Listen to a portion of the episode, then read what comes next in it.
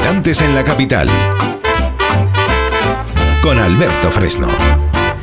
Bueno, pues vamos a ver con Alberto una semana más, un martes más. ¿A quién nos podemos encontrar estos días por la calle? Que ya va a ser terriblemente difícil con la cantidad de gente que hay en la calle. Alberto Fresno, buenas tardes. Hola Pepa, buenas tardes. Pues mira, este martes tenemos por aquí a un cantante que yo sé que tú le vas a conocer. A ver. Es Sting, el cantante. Hombre, hombre, claro. Es que, y es que dio voz a uno de los mejores grupos de rock. Pero es que antes de pertenecer a esta famosa banda británica, tuvo un largo camino que recorrer. Todo esto empezó, como no, desde su nacimiento. El 2 de octubre de 1951 nació en Inglaterra Gordon Matthew Thomas Sumner, más conocido como Sting.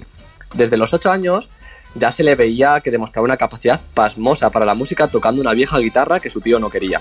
En sus inicios daba conciertos en cualquier lugar que le dejaran, solía tocar con grupos locales de jazz. De hecho, un día fue a tocar con una camiseta de Newcastle de rayas negras y amarillas y un compañero le dijo que parecía una abeja y a partir de ahí todo el mundo empezó a llamarle Sting, que significa aguijón en español. Con este apodo aún no sabía todas las cosas que iba a conseguir.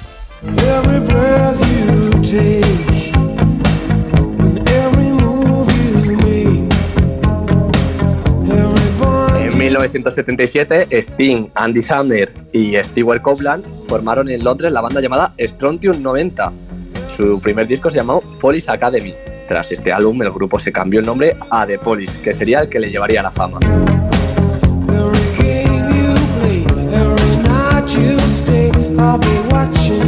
A The Police grabó cinco álbumes y ganó seis premios Grammy. Era sin duda uno de los mejores grupos en los años 80, pero a causa de las tensiones y egos entre Copeland y Sting, el 4 de marzo de 1984 dieron su último concierto y se separaron sin emitir ningún comunicado. Nunca se supo verdaderamente qué pasó entre ellos hasta el año 2007, cuando el grupo se reunió para hacer una gira y protagonizaron un documental donde se veía claramente el enfrentamiento entre Sting y Stewart Copeland.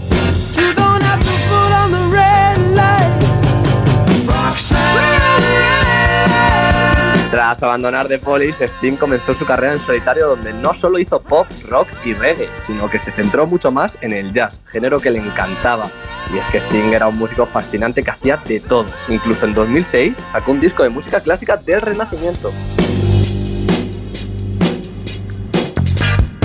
Además de ser músico, tiene otros grandes talentos, como el de escritor y el de actor. En 2003 escribió su autobiografía titulada Broken Music y ha participado en producciones como Dune o Malicia.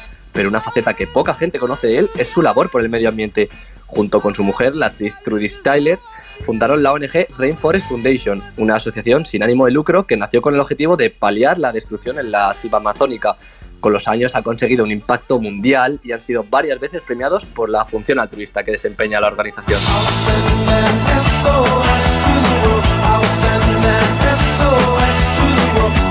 Que este viernes 15 de noviembre, Pepa, si eres capaz de esquivar a todo el mundo que hay por Madrid, podremos ver a Sting tocar todos sus éxitos en el festival Christmas en el IFEMA Madrid. Pues ahí estaré, mira lo que te digo. Este que para uno que conozco, de los que me cuentas.